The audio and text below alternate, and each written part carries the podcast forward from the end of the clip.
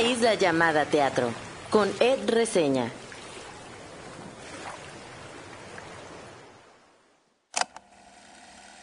Me acuerdo de viajar a El Coyul, en Oaxaca.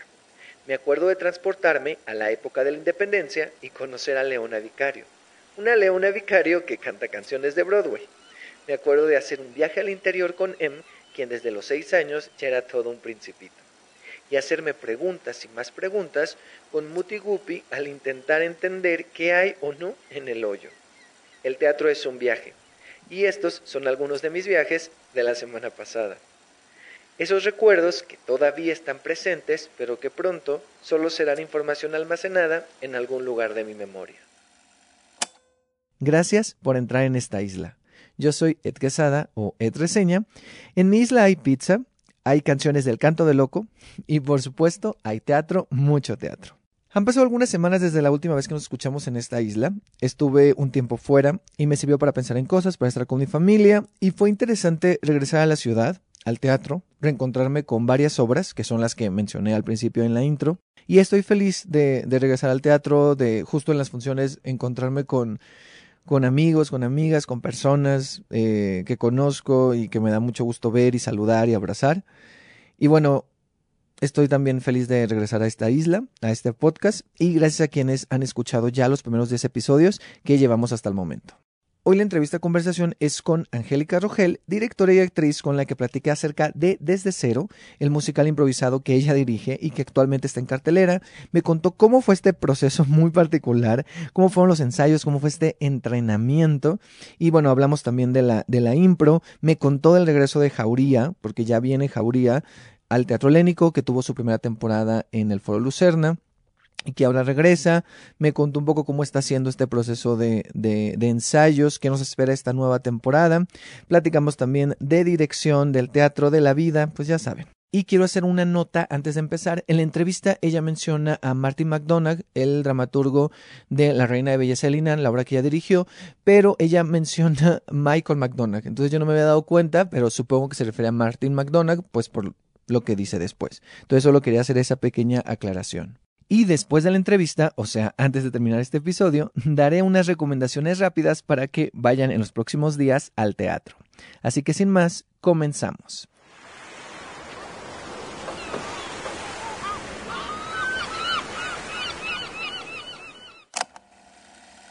Me acuerdo de estar sentado en el foro Shakespeare viendo el Jardín de los Cerezos. No recuerdo mucho de la historia, pero sí de lo que sentí. Me acuerdo de estar atento y a la vez intrigado de lo que les ocurría a los personajes de La piel de Venus y Happy. Me acuerdo de las sonrisas y también de las lágrimas que me provocó Corazón Gordito y de las preguntas que me generaron Titus, Hamlet y Producto Farmacéutico para Imbéciles. Recuerdo conmoverme con el final de Orgullo y también hacerlo con quienes están a tu lado y pensar en mis relaciones de amistad. Me acuerdo de la potencia de las imágenes de Jauría y de la manera en la que me estremecieron. Recuerdo la forma tan precisa con la que estaba construida cada escena de la Reina de Belleza de Linan, a través de los detalles y las relaciones entre sus personajes. Hace unas semanas reí casi hasta llorar al ver a un grupo de intérpretes creando un musical desde cero. Hoy nos acompaña en este podcast una isla llamada teatro, Angélica Rogel. Muchas gracias por invitarme. Hola, gracias por estar aquí. Eh, te quiero preguntar, si hubiera una isla, Angélica Rogel, o sea, si vieras tu vida como una isla, ¿qué habría en esa isla? Pues yo creo que habría muy pocas personas. Okay. Este, pienso que sería una isla bastante grande, pero con muchos espacios sin explorar. Me parece que um, tendría que tener muy poca civilización, o sea, como cosas mm. construidas. Me, me, me parece que, que pienso en una isla más que va moviéndose, que va buscando nuevos lugares y de pronto se queda en un lugar y luego desaparece ese lugar y, y conoce a otra persona en otro lugar uh -huh. y muy eh, nómada. Ok, sí, sí, sí. Uh -huh. Pero grande, con muchas cosas que no se han explorado y que no sé si se exploren, ¿no? Ok, uh -huh. me gusta. Ok, si en esa isla... Eh, dices que hay pocos habitantes, pero sí. imagina que por un día tú puedes invitar a alguien a mostrarle esa isla ya puede ser una persona eh, viva, muerta, alguien que admires, eh, una persona famosa, un personaje histórico, o alguien de tu familia, o un amigo, una amiga. ¿a quién invitarías a, a estar contigo en esa isla por un día? Mm, pues tal vez este la verdad ay, sí. De- nadie. Ah, la verdad Sí, nadie sí, no. probablemente por porque es la, la obra que acabo de terminar sería Michael McDonagh.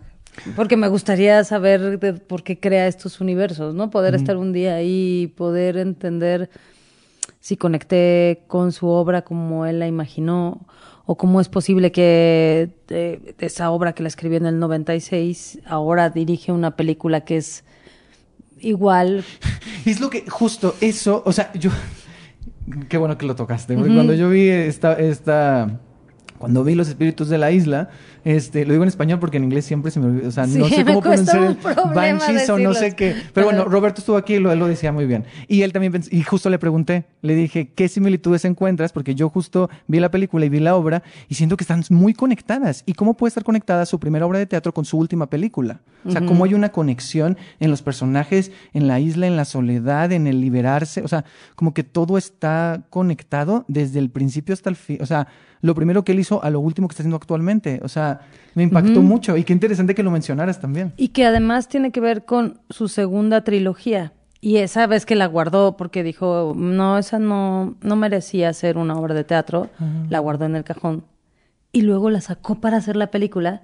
Y entonces me llama la atención que que siga conectando con la naturaleza humana de esa manera, con el origen, con, con encontrar que somos a veces unas personitas muy miserables y, y que esa miseria a veces crece también en cómo vives, en, en siento que es una manera de decir necesitamos salir de esos hoyos, necesitamos, porque no somos personas horribles, pero si vivimos en un hoyo que es horrible, vamos a ser Personas. Es, sí, creo que ahora, ahora sería él y le diría que puede invitar a su novia. es que es esta chava de este. ¿Quién es? No sé quién es. Ay, es que se me olvida su nombre. Yo soy muy mala con los nombres. ¿Es una actriz? Sí, es la de Fleabag. Ah. Por eso digo, ¿qué diría? Sí, sí, sí, que, que venga Que también. vengan y platiquemos un día entero, No feliz. sabía que era ella. Wow. Oye, oye qué, qué buenas respuestas, qué, qué buena. Yo quiero estar en esa isla. Yo, yo puedo estar ahí de Te puedo- lejitos. te puedo ¿Me invitar puedes ese invitar día. también? Va. Ok, ese día, ese día me invitas, perfecto. Ahora vamos a hacer una dinámica. Yo te voy a decir, eh, tengo una lista de palabras. eh, entonces, yo te digo la palabra y tú me dices lo primero que se te venga a la mente. ¿Va? Comedia, Saturday Night Live. dirigir, Actuar. teatro musical, Riesgo. Diversión, Soledad. cantar, Algo que no puedo hacer experimentar, todo el tiempo. poder, Mm, Una imagen creada. creación, Ori- origen. impro, Lo mejor que hay en la vida. Shakespeare, Es una isla que me gusta ir a visitar a veces. Actuar, Un sueño. público, El terror, pero las ganas de comunicarme con ese terror. Chekhov, Próximamente. espero, espero. violencia, Eh, naturaleza humana. machismo, Mm, Pues la forma en que hemos crecido, lo que conozco, mujeres. Lo que estamos conociendo, lo que estamos reconociendo ahora, Y para terminar, teatro. mi vida. Y quiero empezar hablando de Desde Cero. Yo la vi en el estreno. Qué fuerte.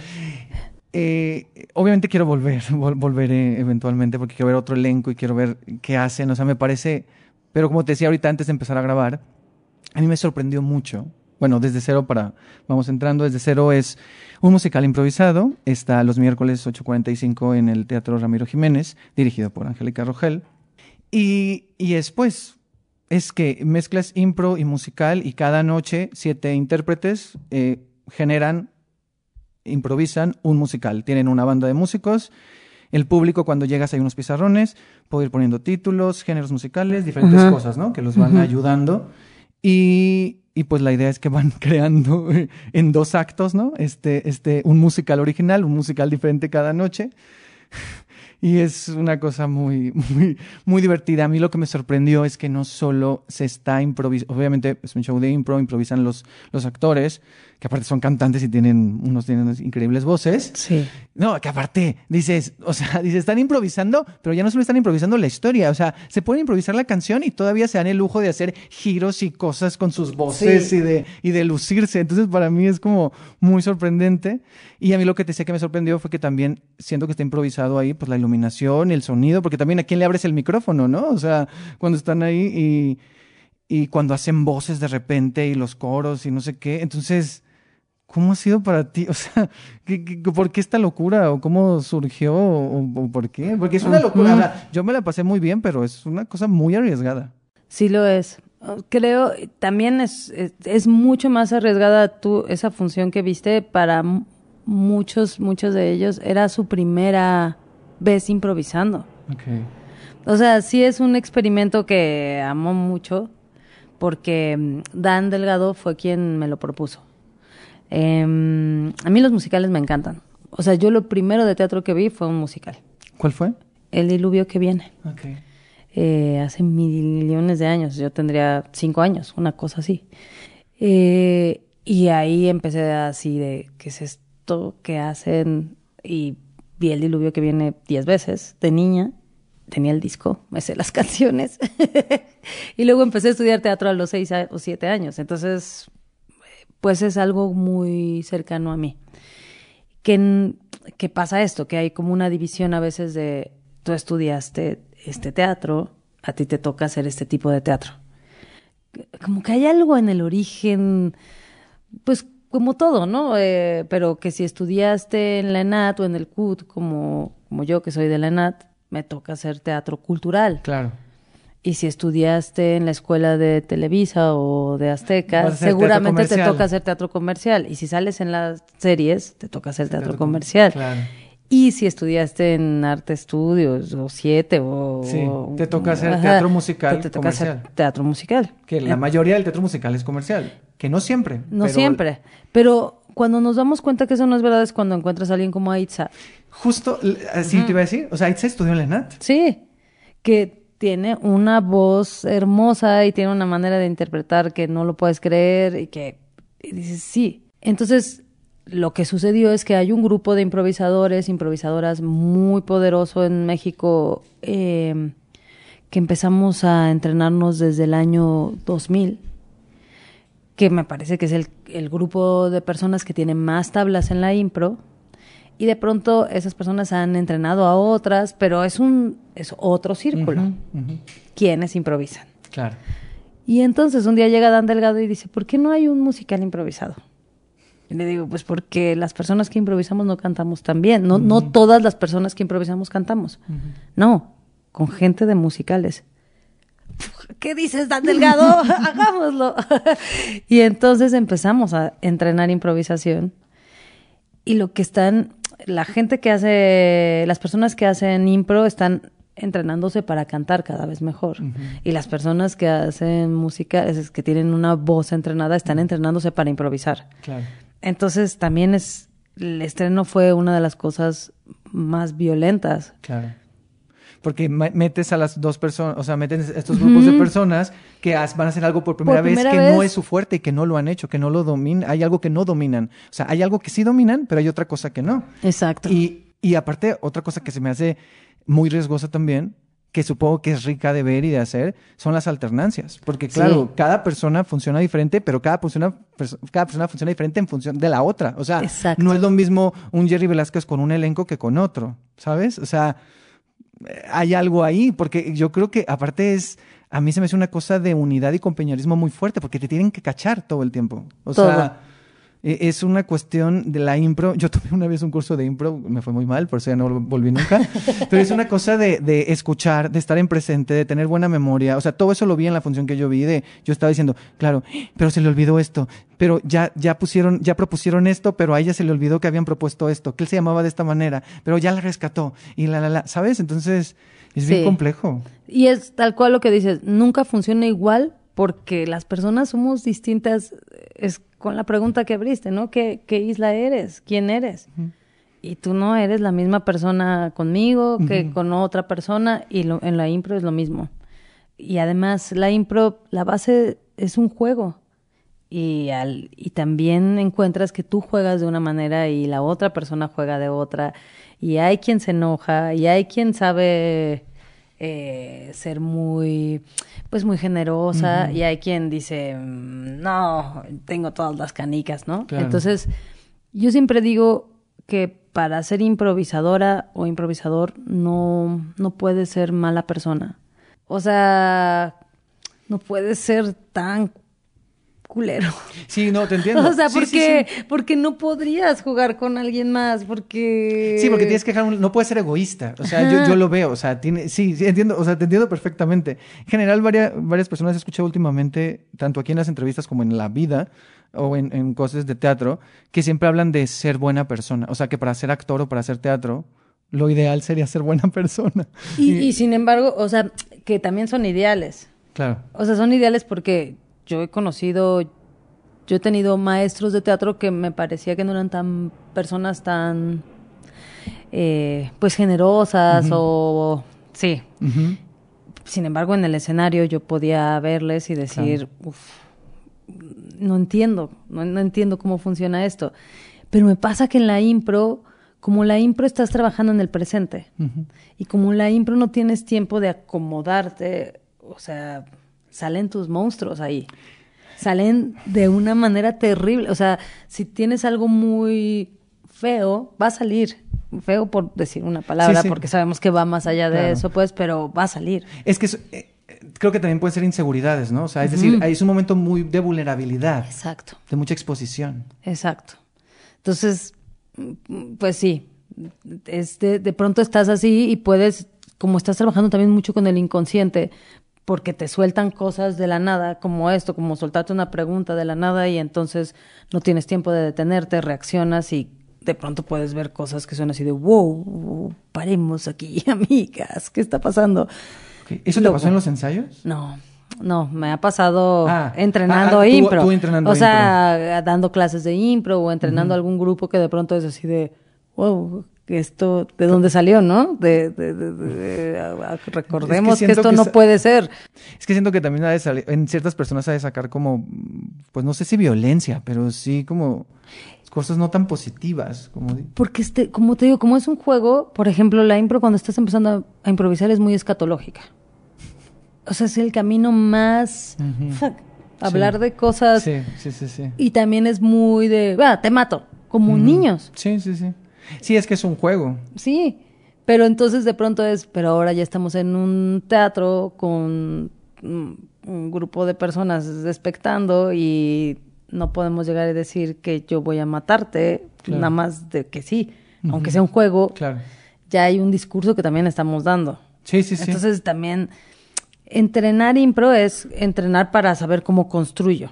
Sí, porque aparte el reto que yo veo aquí es que no, por ejemplo, yo he visto otros shows de impro son, son como bloques y son como Ujú. diferentes dinámicas, ¿no? O sea, yo recuerdo haber visto este el del restaurante, eh, la tratoría, de- tratoría. de, improviso. Ajá, ese yo recuerdo haberlo visto un par de veces y son más como bloques, o sea, funciona diferente porque funciona como con esto de los tiempos, ¿no? De- del restaurante. Pero, pero aquí, yo al principio no, fíjate que yo al principio pensé cuando empezó eh, esa función, que iban a ser varios musicales, que eran como dos o tres, porque no me imaginaba, la verdad, cómo sostienes tanto tiempo un show completo totalmente improvisado con la misma premisa. Sí. Obviamente en la mitad en la- le van metiendo otras cosas y otros estímulos para que eso fluya y se mueva, porque si no ahí se queda y eso se vuelve una cosa rarísima. Sí. Entonces, más bien mi duda es por qué hacerlo de esa manera, o sea, que solo fuera todo un musical, a mí se me hace todavía más com- como subirle otra rayita a eso. Sí, fue lo, de lo más difícil, porque claro, como dices, lo más sencillo de pronto podría haber sido, vamos a hacer una primera la manera de, ¿qué, ¿a quién le hacemos tributo? Y hacemos un pequeño musical basado en mm, Wicked. Pero, pero no, la intención era hacer un musical completo, de principio a fin, improvisado.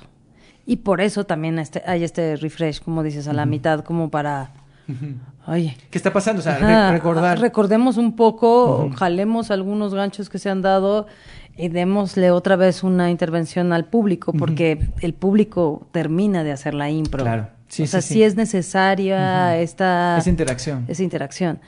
Y, y por eso creo que el segundo acto también tiene un, Sí, un subidón. In- porque si nos quedáramos así de un, dos, tres, dame un título y me voy a echar una impro de hora 25, no sé si podríamos. Claro, claro. O sea, y además lo que dices, hay alguien improvisando con los micros, hay alguien improvisando con las luces, cao, rojo, están ahí cachándonos todo el tiempo, hay otras dos personas atrás así de, creo que abrieron el micrófono, está cantando, nada lo sabes. Eso fue lo que me sorprendió mucho. O sea, cuando dije, claro, pero es que tienen que, o sea, tienen que estar viendo a quién le van a abrir el micrófono porque quién se agarra cantando y luego quién empieza haciendo coros y entonces tienen que nivelar porque tienen que estar más arriba y Sí. más abajo, pero que se tienen que escuchar, ¿sabes? Y, y aparte, los músicos, o sea, a mí me impactó, o sea, porque ellos también están improvisando. Sí. Entonces, eh, to- todo es una locura. Mi pregu- otra pregunta que tengo y que la quiero hacer es, ¿cómo se ensaya esto? O sea, yo sé que no es un ensayo-ensayo, más que el primer número, que sí está ensayado, Ajá, pero eh, es una especie de entrenamiento, pero ¿qué hacen o cómo fueron estos- este proceso de ensayos? Los entrenamientos son para entender estructuras. Ok. Entonces, y primero intentamos, teníamos unos pizarrones llenos de planteamiento, presentación tal, presentación tal, aquí está el conflicto, esta va a ser nuestra estructura tal, estructura tal, estructura tal. Estaban muy, al principio todas las personas estaban saturadísimas, o sea, salían llorando de la frustración de que no podíamos avanzar más de 15 minutos. 20. Se nos caía la historia así. Es que acuérdense que esta era muy. Había mucha presión. Insisto en que normalmente cuando improvisas tienes un tiempo de. No sé, por lo menos un entrenamiento de unos seis meses para hacer tu primer show, que casi siempre va a ser una impro de cinco minutos. Sí, sí, sí. Y aquí era así de, van a hacer una impro de una hora veinte, nunca en su vida han improvisado. Y además tienen que improvisar canciones. Y, no, y son, eh, normalmente son seis en escena. Ok. Y más el MC. Ok. El día que tú lo viste eran siete y, Y- yo, pa- para que, para poder estar un poco adentro por si él me dio inseguridad, si el mundo reventaba. Te, te, te vi, te vi un poco. O sea, me, sorprendió verte ahí, pero te veía así. Está, sí desea, no, por favor. Es que no hay nada en, sí de, sí en sí cuando tienes algo ensayado te sorprende. Claro. El, el primer encuentro con el público es, ¿por qué está pasando esto? Esto no es.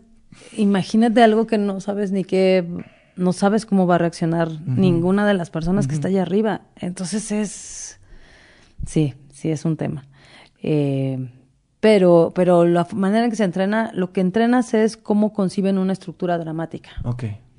Entonces, lo, lo que entienden es, claro, necesito tener, en, en impro le decimos prol, que son personajes, relaciones, objetivos y lugares. Ok. Entonces, necesitas tener claro el prol y luego el planteamiento, como la plataforma, y luego saber, ah, de esta plataforma que ya tenemos, necesitamos hacer esto. Ok. Y aquí tiene que quedar en un nudo Mm. o en un acontecimiento fuerte para la historia y sabemos que después tenemos un número de canciones para rematar.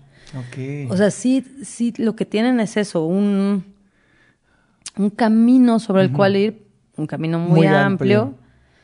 Pe- pero un camino al fin, ¿no? Eso es lo que se entrena para algo así. Y en esta cuestión de, o sea, en el musical, ¿cuál fue como el entre- supongo que tenían un pianista o los músicos o no sé, o sea, hacían ejercicios como haciendo canciones o algo así? Sí. O sea, ¿había también una estructura de cómo hacer canciones? O, Ah, o- o- También hemos en- entrenado estructuras de canciones. Eh, ah, tienen, hay estructuras de canciones de, tenemos la, la canción cómica, la canción de distintos personajes, la canción de pareja. A veces sucede y a veces es como caos, pero qué bien cantan, vámonos. Justo, justo, justo, justo. Es como de, ¿qué está pasando? Pero te digo, o sea, yo, yo veo a veces caos y los veo nerviosos, pero se avientan sus giros y sus voces y, o sea, y, y eso, y es increíble y es sorprenderte como, ve algo que está vivo. O sea, a mí lo que me gustó mucho de la impro y lo que me gustó mucho es que yo soy muy fan de los musicales también. Y yo soy de esos que mi mamá se burla de mí porque, porque yo siempre eh, me la paso cantando todo el tiempo. Pero cantando así de, o sea, pero de que me voy a tomar un té de no miel y la, la, la. Y entonces me levanto y canto cosas y le respondo cantando. Y entonces cuando vi, dije, me encantó. O sea, porque es como esta cuestión de, de inventarte canciones así, tal cual, con la impro, con el musical, con esta producción. O sea, entonces a mí me sorprendió mucho. O sea, yo me estaba riendo y literal iba con un amigo y cuando volteé le dije, es que estoy llorando de la risa. O sea, llegó un punto donde estaba, yo estaba llorando. Y yo, yo soy muy llorón, pero siempre hacia lo, hacia lo emotivo, pues no hacia la comedia. Entonces, como que me descubrí haciendo eso y fue muy... Yo me la pasé muy bien. Sé que ellos tal vez no tanto, porque también uno percibe, o sea, yo en esa función yo veía momentos donde decía chin, se les olvidó esto, chin, se les fue esto, chin, alguien quiere entrar y no puede entrar. O sea, o sea, y es, y, y, y, se nota porque se frustra. O sea, se ve que está frustrada porque no puede entrar. Entonces, eh, hay una cuestión también de mucho escuchar. O sea, yo salí de ahí pensando en, claro, es que tienes que estar escuchando todo el tiempo. Y entonces, eh, volvemos al asunto técnico, ¿no? De si tu micro no está abierto adentro, mm. de pronto yo creo que tú me estás escuchando como ahorita aquí pero no me estás escuchando porque hay un sonido del piano y la mm. batería y el no sé, y yo ya te dije una cosa y ya no la alcanzaste a oír. Entonces también cada, cada función ha ido creciendo muchísimo y creo que desde la primera fue más gozo que, que horror, ¿no? O sea, sí era algo que íbamos a estrenar antes de la pandemia y que dije, no, bueno, y era otro elenco, había otros cambios. Había, hubieron varios que cambiaron, pero sí. hay como un... Lo que sea que existe en este mundo nos quiere, porque no sé si hubiéramos estrenado con la misma seguridad. que ahora. Ajá, porque seguimos entrenando en nuestro... Como ya estábamos cercanas al estreno y creíamos que la pandemia iba a durar lo mismo que el, NH, ah, el, que el, la influenza pues eh, de pronto fue, ¿qué hacemos? Vamos a entrenar en línea. Y empezamos a entrenar ah. por Zoom. Ok. Los primeros cuatro meses. Luego pensamos, hagamos un podcast de impro musical para irnos dando a conocer. Sí, ¿qué tal? Pero era muy difícil grabarnos desde nuestras casas. No teníamos los mismos tipos de micro. Entonces era como, eso ayudó mucho y también nos, nos unió mucho. Y cuando aquí nos dijeron, sí se va a estrenar, fue como, ok. Ok, ya. Ok.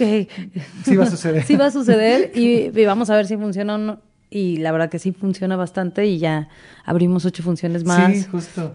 Justo, y para ir cerrando eh, esta parte desde cero, eh, como en, en, en, este show es muy importante el público, ¿no? Decíamos que al principio y en medio también en varias intervenciones, ¿cómo ha sido el público? O sea, como, porque el público del estreno es una cosa, pero el público de las otras funciones, eh, cómo ha sido ya este público público. Yo me parece que mm, cada vez, como también arriba, cada vez están, aunque son distintas personas. porque hay algunos que apenas acaban de estrenar, ¿no? Sí, eso también ha sido, o sea, hemos tenido siete estrenos. Esa es la realidad, ¿no? cada, cada función ha habido una persona que se está estrenando. Okay. Entonces sí, siempre hay como un, vamos a ver cómo funciona con público. Claro. Y descubriendo cosas. Pero el público hay quien ha ido repitiendo y repitiendo, hay quien dice, ya, esta es mi cuarta, quinta función. Y cada vez está más entregado. La verdad es que hay algo muy bonito, muy recíproco de ir entendiendo cuál es la dinámica y de abrazar mucho mm. el espectáculo. Entonces, sí.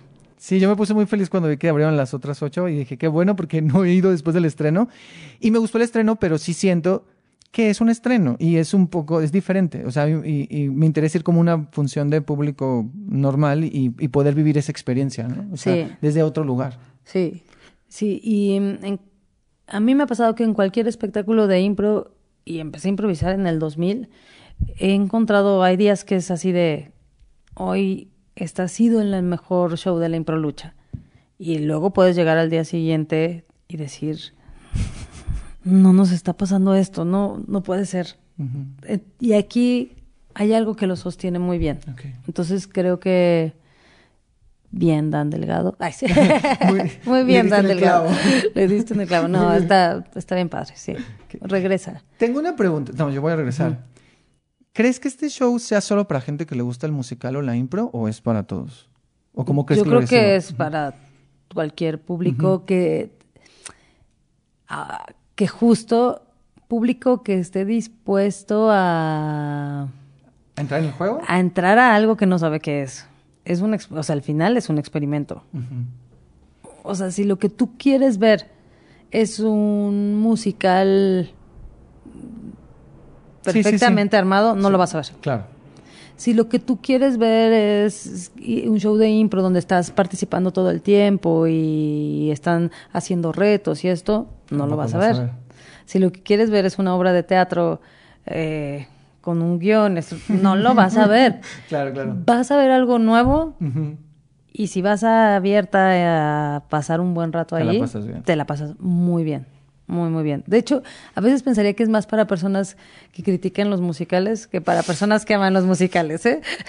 Sí, yo también lo sea, creo un poco. De pronto hay un poco de, de broma ahí. Sí, sobre porque el también hay como un poco hasta burlarse del musical, ¿no? sí. A- Aunque también hay un momento que me encanta. No sé si lo hagan en todas las funciones, esto de un homenaje a un El musical. tributo, sí. El tributo, ah, me encanta. A mí me tocó el de Chicago, bueno, fue increíble. Y sé que esta semana hicieron el de Los Miserables, ¿no? Creo. Este semana hicieron Miserables. Sí. Han tenido unos muy, muy buenos tributos. ¿Qué es eso? Es, al final, mm, si descubres que no hay, que del- de todos los géneros teatrales, el musical es de respetarse. Entonces, lo respetamos bastante, por eso hay gente de musicales, pero también jugamos con el género, Claro. ¿no? Entonces, creo que eso hace que pueda haber gente que le gustan los musicales y lo disfrute desde ese juego. Gente que los odie y disfrute el juego, gente que ame la impro y disfrute, o sea, sí, hay como... lo que hay que ir es dispuesta a pensar, eh, vengo a ver algo que van a crear en el momento y que claro que es perfectible, pero es un juego. Claro. ¿Has dirigido musicales? No. ¿Dirigirías uno?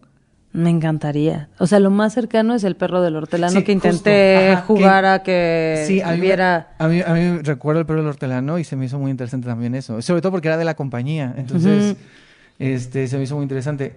¿Tienes algún musical que te gustaría dirigir? ¿O que piensas? O sea, que dices, este musical me gusta, pero me gustaría mi visión. Porque siento que ahorita que yo metí a Shakespeare y Chekhov, porque pues has hecho Shakespeare y Chekhov, pero de musicales hay unos que dijeras, sería interesante hacer algo con eso. Sí, tengo un par. Pero, ¿No quieres ese- pero los tengo en mi cajita de secretos para que sucedan. Sí, de- Va, va, va. Creo que sí. Digo, yo veo, yo sí pienso que podríamos hacer un musical con algún siglo de oro. O sea, como pasó el perro, pero, Sí, pero más pensando en un trap, en un rap, en un musical como Hamilton. Como Hamilton, claro. Porque está hecho para eso, está en verso, está hecho para que puedas reventarlo bastante. Y siento que lo que hacemos mucho es llevarlo a algo más clásico, ¿no? Sí. Yo, Sí, a un lugar más seguro también. sí. Pero también, no queriendo arriesgar, pero por ejemplo, estos géneros como el rap o el trap, que están también, no quiero decir en la juventud, pero o sea, eh, se están escuchando pues también comercialmente o popularmente, también pueden tener mucho juego. O sea, el éxito de Hamilton viene de muchos lugares, viene también del, viene del lugar de, de haber elegido esa música y de Claro. hacerlo de esa manera, obviamente de cómo transformó esa, eh, eh, ese personaje, esa historia, esos hechos y los ficcionó y cómo le está contado, ¿no? Pero...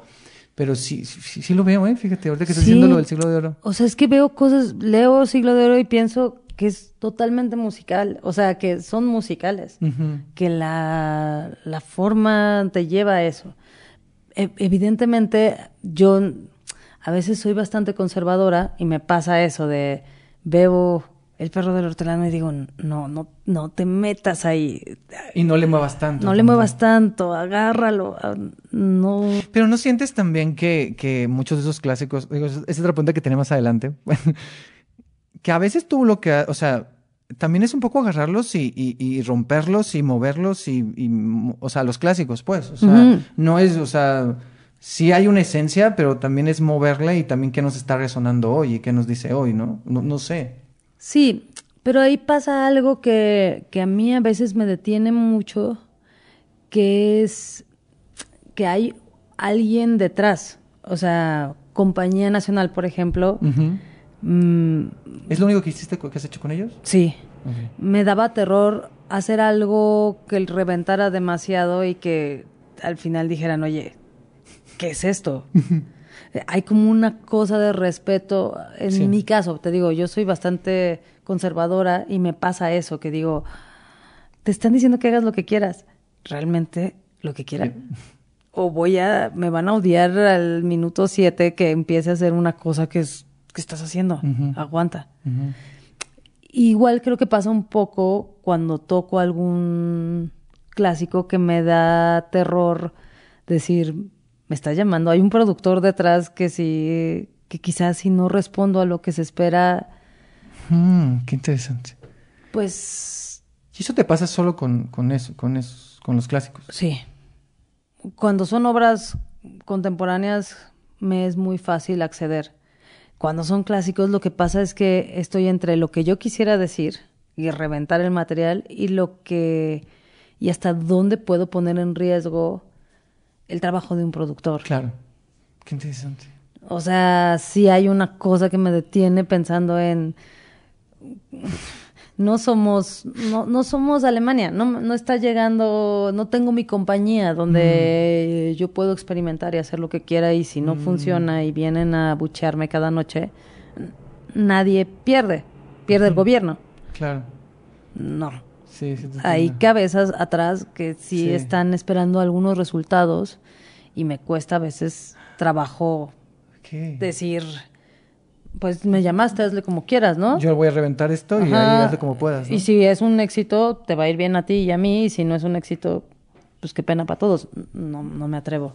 Mm, qué interesante. Mm, Nos vamos a otro lugar que ahorita lo retomaremos, Sí. pero bueno, desde cero, entonces se presenta los miércoles. Hay, eh, bueno, estaban hasta el 31 de mayo, hay ocho funciones, hay ocho semanas más. Eh, creo que son 17 que alternan, ¿verdad? O 10 mil, no sé cuántos son. Diez y mil, dieciséis. 16, ok, bueno, son varios ahí alternan, entonces son 6 y el que... Y el MC, sí. Ok, va. Yo, que yo pensé que tú ibas a hacer siempre, pero tú nomás fuiste esa vez, ¿no? Yo fui esa vez y a lo mejor seré otra, pero eh, lo que intento es que sean e- en el mismo equipo para que el MC entre y, e improvise también cuando lo crea necesario. El MC es como este host, ¿no? O- Ujú. Tiene que ir como cuidando la historia, es quien podría salir. El día del estreno salían varias veces el equipo. O sea, de Ah. repente yo volteaba y decía, ¿qué están haciendo aquí afuera? Métanse al escenario, Sí, sí, yo amigues". veía que salían. Ajá. Porque, pues sí, es que eran muchas cosas ¿Te, nuevas. te preguntaban cosas o qué? No, solo se escondía. ¡Ah, se escondían! Perdón, perdón no, por ya- estar ya- no ya este-. No, no, no. bien, o sea, estoy- no, no, no, pero es que es complicado. O sea, es, es, es sí, yo, yo sí veía gente que desaparecía y que volvía. Desapare- Y yo, decía, ¿qué está pasando? Yo pensé que iban a preguntarte cosas. No, una amiga me decía, ¿dónde se van? ¿Por qué salen del escenario si es parte de la impro es validarte que estás ahí afuera creando en el momento, pero de repente volteaba y veía ahí un improvisador, improvisadora, ¿qué haces? Ay, no.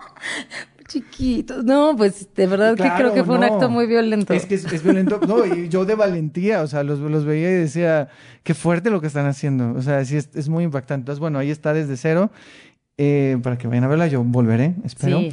Y no, sí tengo muchas ganas, sí tengo muchas ganas. Y de hecho le dije a mi hermana, mi hermana ahorita no está aquí en la ciudad, pero le dije, cuando vuelvas tenemos que ir. Así que ya vuelve pronto, así que ya la llevaré para que... Súper, porque sí. se la conté y le dije, te va a gustar. Eh, del musical y de la impro, pasemos a, a, a teatro documental, a un dramón, El regreso de Jauría. Sí. Eh, Jauría, esta obra que tuvo una temporada el año pasado y cachito de este, ¿no? En, en principios de, de año, en el Foro Lucerna. Jauría, esta obra, que es teatro documental, que está, pues sí, que es, es el caso de la manada en España, eh, y que, ay, ¿cómo se llama? Jordi Casanova, sí. Eh, el dramaturgo de ella, o sea, no es ficción porque solo toma las declaraciones de los juicios. La- en la misma obra se dice, no hay ningún texto de ficción, solo está todo como ordenado, o sea, él solamente las ordenó como para darle este sentido. Eh, y regresa eh, ya al helénico, ahora en junio. Es una obra que a mí... Yo la vi una vez y dije, solo la voy a ver una vez, pero creo que la voy a ver otra vez. Sí. Eh, es una obra muy fuerte. De hecho, yo no sabía si entrevistar a Ana Sofía o no. Me gustó mucho tu trabajo, me gustó mucho el trabajo de todos, me gustó mucho el trabajo de, de Alan con todo el diseño de, de movimiento. Se me hace una cosa muy importante y una decisión acertada en, en, en que ese elemento sea importante. Sí. Y, y la actuación de Ana Sofía, entonces decidí entrevistarla. Y, y, es una obra que me sigue dejando muchas preguntas y ahora que quiero traerla a la mesa porque no lo había platicado contigo y lo quería platicar, era primero cómo fue enfrentarte a, a esto, porque no es solo enfrentarte a ese texto, sino a ese tema y a esos temas y a tantas cosas a las que tienes que enfrentarte tú, pero se enfrentan todo el equipo. Sí. ¿no? Y es un tema oscuro y, y siento que no, no, no, yo ya me estoy metiendo mucho, pero una cosa es hacerla una vez a la semana y la otra cosa es hacerla tres días seguidos, que es lo que va a suceder ahora. Sí. O sea, Sí. que, que- que- pero bueno, mi pregunta inicial es cómo fue tu visión de, de cómo fue enfrentarte a esto. Lo, lo, que a mí me pasó fue que yo mm, conocí la obra antes de, que me la ofrecieran. Eh, justo en ese viaje, en El Perro del Hortelano, fuimos a presentar la obra a España y de regreso pasé a ver a un amigo que vive en Madrid y que tiene arriba, él tiene un bar y arriba del bar hay un teatro que se llama Teatro Kamikaze. Sí, lo ubico. Yo fui, no vi esa obra, pero vi otras. Sí. Eh, que era Teatro Kamikaze, Sí, y entonces eh, el Teatro Pavón eh, hospedaba a los kamikazes. Ya no, pero, Ya no. pero sí. A mí me tocó cuando era kamikaze todavía. Ajá. Y entonces me dijo, ah, yo ya estaba subiéndome a- así al Uber, así, patrocinado por Uber.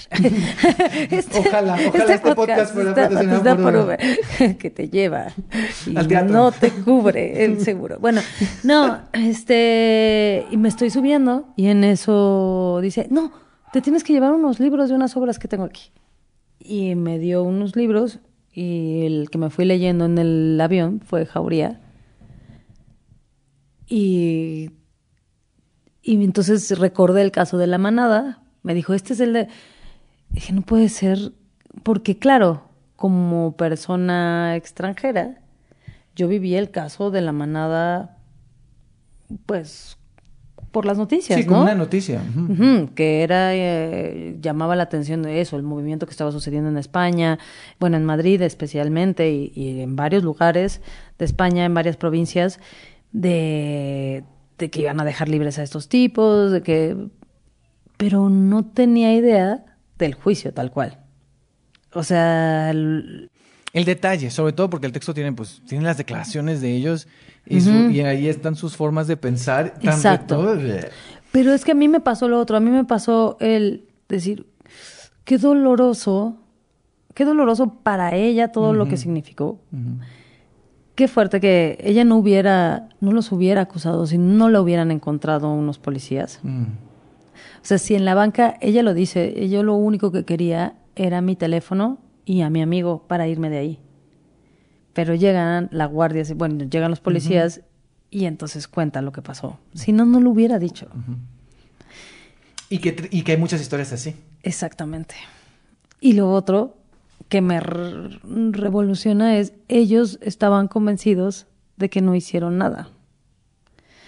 Y eso es lo que justo en el proceso y en todo nos tomó más tiempo, ¿no? De, porque, y, y lo hablamos, y no sé si lo, lo platicaste con Beck o con Sofía, de, es que podría ser tu hermano. Mm.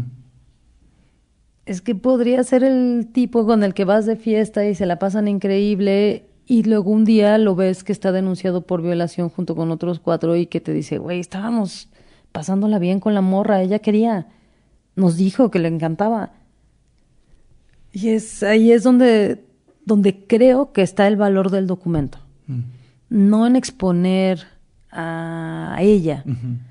Por eso eh, hay algo que, que es muy cuidadoso de Casanovas y de todos, de que sigue nombre. el nombre, no se ha expuesto. Y de hecho en la obra, o sea, son los nombres de ellos, pero no el de ella.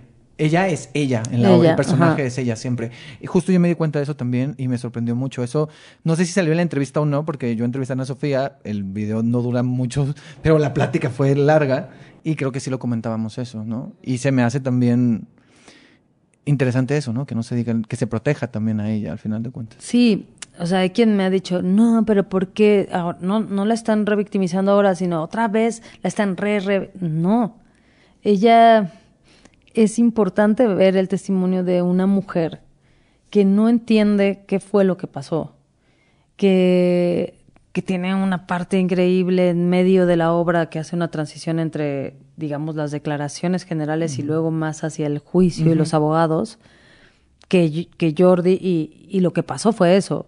O sea, a ella la entrevistaron casi cuatro horas y a ellos minutos. Entonces, evidentemente el documento, encontramos el documento original y fuimos, Ok. hay muchas cosas, la verdad es que es muy respetuosa la obra, porque hay unas cosas en el archivo de declaraciones fuertísimas, fuerte, así de, no, no, esto es muy desagradable. Em, y se fue más a los hechos y a cómo ella está en el ojo del huracán todo Claro, el tiempo. claro. Ella es la de... eh, la historia de ellos es, yo estaba en una fiesta y ella quería y me la pasé increíble. Y luego ella dice esto que es, me parece lo más doloroso del documento, que es, yo me sentía culpable. Mm. Culpable de haberme decidido a ir a un lugar, culpable de haber ido, de, de haber aceptado que me acompañaran, de no haberme ido cuando sentí que algo no estaba bien, de no haber gritado. Y creo que esas son las dos cosas que a mí me interesan más del documento. No me interesa hablar de un de una violación grupal. Me interesa hablar de la mentalidad que hay en muchos hombres sobre lo que es la relación consensuada y que es, fíjate que esto no es consensuado. Fíjate que yo puedo estar coqueteando contigo y decirte que me voy. Y ya, y ya está. Y la sensación de las mujeres de decir, claro, fue mi culpa. No. Y como todos lo seña- como todas la señalan, o sea, es decir, siempre hay un cuestionamiento hacia ella. Y en general, o sea, siempre hay un cuestionamiento a, a, ah, fue tu culpa, porque tú saliste a esta hora, o porque tú hiciste esto. Sí. O sea, siempre, y entonces, esa persona que está en el ojo se la cree a veces. Sí. O sea, es, es muy fuerte cómo es cultural. Y también cómo es cultural, creo que ahora ya hay un poco más de conciencia, pero ¿cuáles son los límites? O sea, hay gente que no se da cuenta que está siendo violenta, que es algo natural el acto que está haciendo, o sea, que es algo que está normalizado, ¿no? O sea, esto de, ah, sí, pues eh, es que ella estaba borracha, ella se emborrachó, o sea, ¿no? O sea, Sí. entonces, sí entiendo lo, y, y yo lo si- siento que se ve, o sea, más bien, a mí lo que se me hace muy interesante es también visualmente ya, o sea, el tratamiento eh, eh, del trazo, de, de, de cómo, de cómo eso se va a ver más allá del texto, de la actuación, porque había dos cosas que cuando yo la vi me llamó mucho la atención. Uno, eh, la forma, la actuación de Ana Sofía, o sea, siento que el texto podría haber sido como al, al melodrama, Sí. y siento que ella está en otro lugar, está en un lugar más de contención en un momento, después interesante cuando cambia de personaje, entonces mm, me gustó eso y se me hizo interesante más bien, me, me resonó la, la actuación de ella y la forma en cómo lo llevaste y toda la parte del movimiento. Sí. O sea, y porque al final de cuentas no es explícito, o sea, no hay nada explícito, pero es fuerte. O sea, Sí. todas estas, o sea, todo el movimiento, cuando está sucediendo, el cuando están narrando eso, es muy fuerte. Incluso yo lo decía varias, no sé con quién lo comentaba, que desde que empieza ya hay algo violento en el hecho de en un escenario ver sin converse una mujer. Sí. O sea, eso ya es violento. Sí. Entonces, más bien, mi pregunta tiene que ver cómo fue encontrar. Bueno, para empezar, ¿viste la, ¿viste la apuesta anterior? ¿Solo la leíste? ¿O la viste? No, la ley. La ley No viste la, la de Madrid. Porque también hubo una en Argentina, ¿no? Creo. Sí. Y acaban de hacer una en Perú. Pero esas no las viste. No. Ok. ¿Cómo fue acercarte, o sea, ya en esta cuestión más eh, visual o este de decir, ah, esto va a llevar eh, el movimiento, entonces hablemosle a Alan, o sea, ¿cómo fue ese proceso? Pues es que desde, desde que metimos el proyecto, sí había una idea de, estaría muy bueno pensar en que el espacio tenga una, un dejo de esta sala de juicios, pero que pueda también ser algo mm, más abstracto y que también juguemos a hacer, a deconstruir lo que está sucediendo, ¿no? Eh, para mí la obra está dividida en la, digamos que la violación, la agresión, eh, y luego el juicio a ella y luego el eh, parte del juicio a A ellos. ellos. Aunque no es verdad, todo es un juicio. O sea, si lo vemos lo que es, Sí, lo que- son los testimonios claro. y todo es un juicio. Pero en esta cuestión como teatral, ¿no? O sea, como el presente. Se siente eso, pero tampoco se trataba de ilustrar lo que estaba sucediendo al máximo, o sea, de no. Vamos a buscar desestructurar, pero que sí sepamos que esto es la pamplonada, esto es la violencia de cinco hombres eh, revictimizando a una mujer en el juicio y esto es ellos que continúan siendo manada contra una mujer ahora que los eh, que, que los, los cuestiona, cuestiona. ¿no? Entonces, sí, sí estaba como la idea de, y eso pues solo se puede hacer con alguien que entienda bastante de coreografía y de, de movimiento escénico como Alan, ¿no? Habías trabajado con él en Corazón Gordito, ¿no?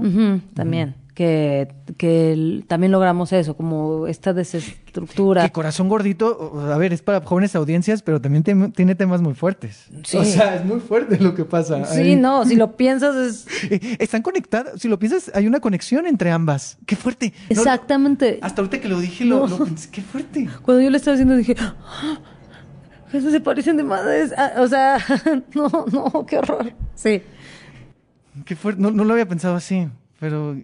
¡Wow! Sí. Sigo impactado. Sí, sí, Co- Corazón Gordito, que es una de mis obras favoritas. No pude ver esta última temporada. Este, vi la... Sí alcancé a ver la, la que se interrumpió por la pandemia. La del Milán, La del. Milán, esa sí la vi.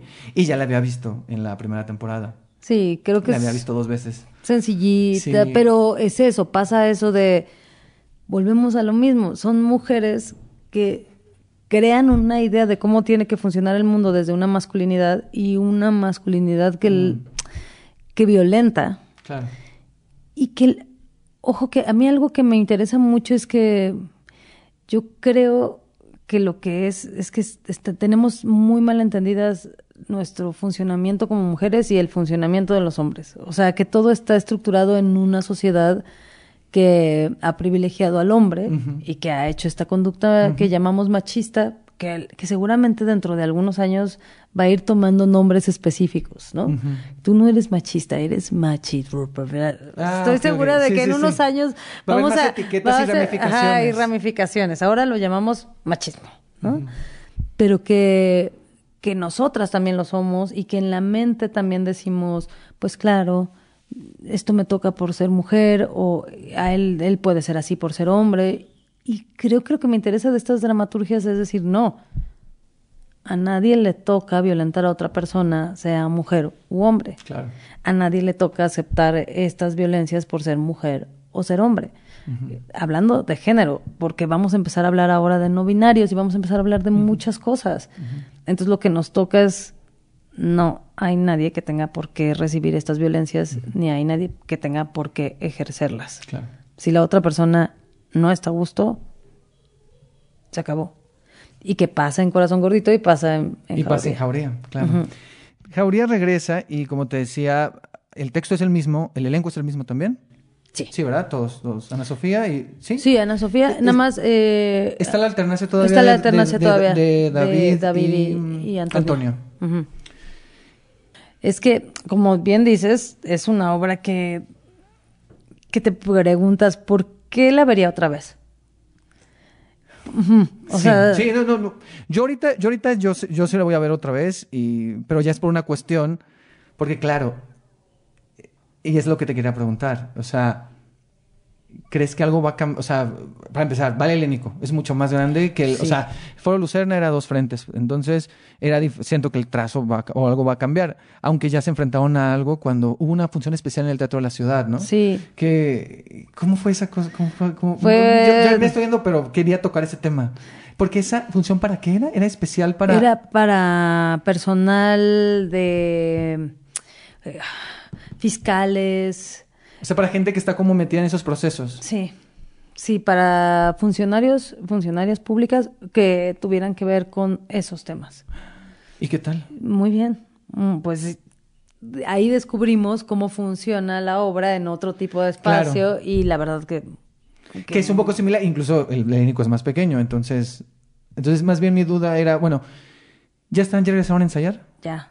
¿Cómo ha sido este proceso y qué cambios o qué cosas crees que... Digo, sé que el texto es el mismo, pues, pero es otro espacio y es otra forma de, de verlo y es lo que te decía también. No es lo mismo hacer la obra una vez a la semana que hacerla tres días seguidos, ¿no? Fíjate que eso es algo que no había pensado. Porque, no, sí, hasta me entró como un... Perdón, pero ya, ya te puse nerviosa. Sí, no, a lo que me refiero es que a mí, cuando ensayábamos diario, o sea, sí hubo un momento en el que ya era, no puedo más. No puedo, o sea, ya sé que no está pasando, que estamos haciendo un documento. Todas las personas que estamos ahí lo sabemos.